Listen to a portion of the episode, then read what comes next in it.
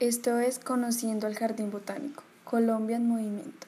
Mi nombre es Valentina Rebolledo, junto a mis compañeras Ana María Rojas y Nicole Torres, les vamos a presentar este hermoso lugar.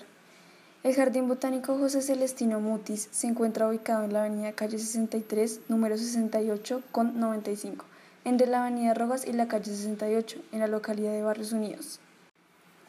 Es el único del país especializado en la colección y la conservación de especies andinas y de páramo.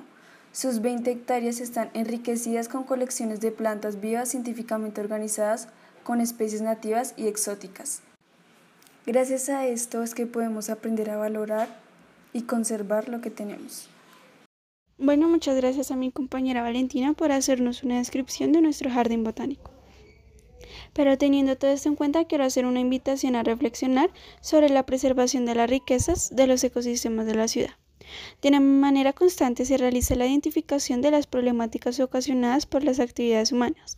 Entre estas problemáticas tenemos la disposición inadecuada de residuos sólidos y residuos de construcción y demolición, el vertimiento de aguas contaminadas producto de conexiones cerradas, la introducción de especies foráneas como animales domésticos o animales silvestres, actividades productivas agropecuarias o industriales, extracción de fauna y flora de los ecosistemas, inseguridad y vandalismo, expendio y consumo de sustancias psicoactivas.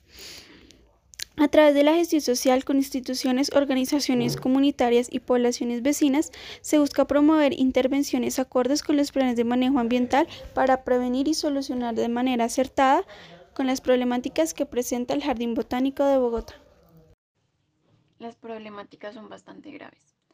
Gracias a mis compañeras, soy Nicole Torres y les voy a hablar sobre los aportes del turismo a este lugar. Nos enseñan sobre el ciclo del agua y también podemos ver bonitas vistas como la cascada con plantas criptogramas, por la, con la hermosa maloca, el mirador en la zona de páramo, el área de transformación y aprovechamiento, las energías limpias que utiliza y la zona árida de clima frío.